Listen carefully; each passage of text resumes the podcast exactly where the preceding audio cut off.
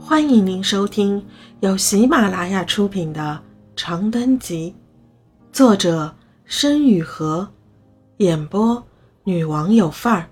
欢迎订阅。艄公六，江湖事。艄公的船上来了一位江湖人。为什么说是江湖人？此人在酷暑天披着一身破烂蓑衣，腰侧配一柄锈迹斑斑的短刀，刀上似有血迹。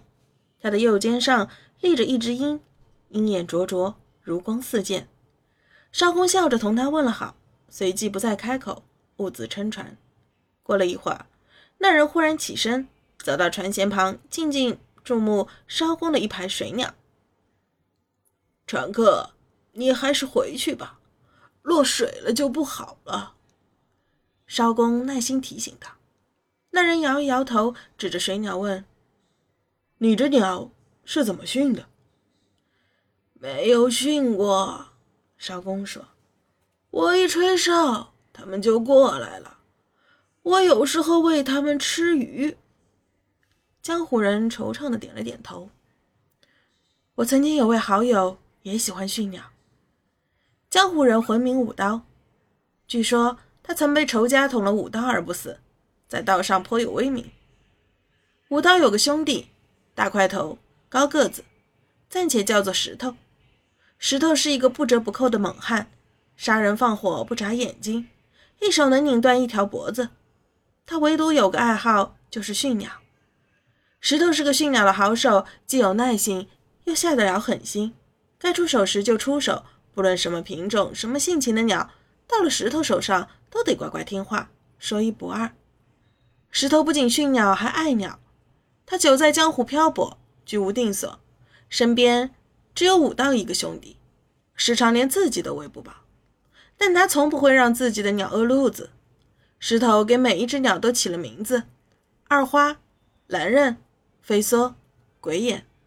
每每一叫，就有鸟儿扑棱着翅膀从各地寻过来。江湖传言，石头的鸟很有灵性。一次，石头和一帮门派人士起了局语。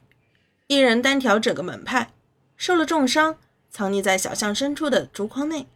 正当他判断巷内无人，准备翻筐离开时，墙头忽然闪现一个持刀侍卫，提起长刀就要向石头刺去。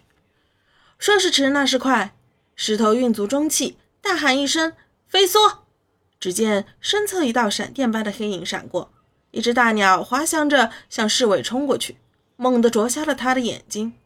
侍卫一声惨叫，胡乱伸手去抓那鸟，可飞梭很快便跟着石头逃之夭夭，在远天上不见踪影了。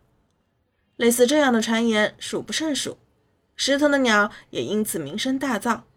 越来越多的看客想要一睹为快，其中甚至包括官府的人。惨剧就是这样发生的。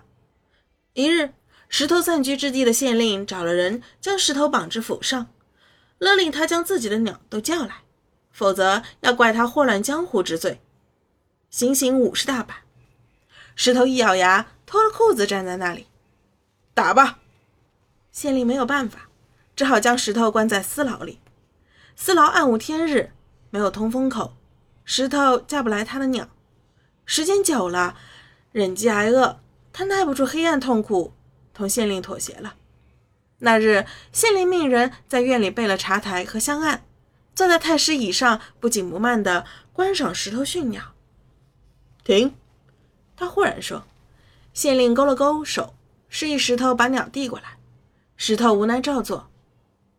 县令把玩着那只明眸彩翼的八哥，口中啧啧称奇，手指上下一翻，咔的一声折断了他的脖子。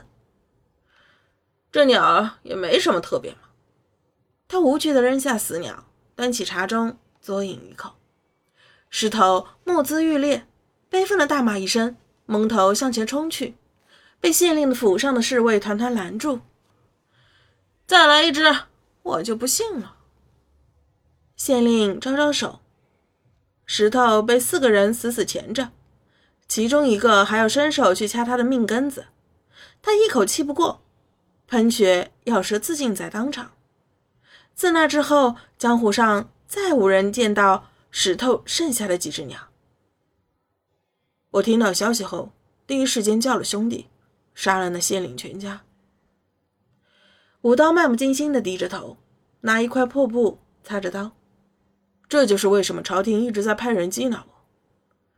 这一天船上只有武刀一人，老艄公不紧不慢地点了点头，若有所思地哦了一声，并无其他反应。你不怕我杀你？武刀忽然起身，以刀刃紧抵艄公喉咙。艄公依旧浅浅的微笑着，稳稳地称他的号。你好杀，现在就动手了。我是个船夫，只管渡船，不问他事。你只要付我一吊钱就好了。武刀愣了愣神，随即笑了。他拍了拍艄公的肩膀，继续坐下，边擦刀边为他的音。天高云阔，艄公压了压草帽。遮住右侧那只瞎眼，这就是江湖式的故事。听众朋友，本集已播讲完毕，请订阅专辑，下集精彩继续。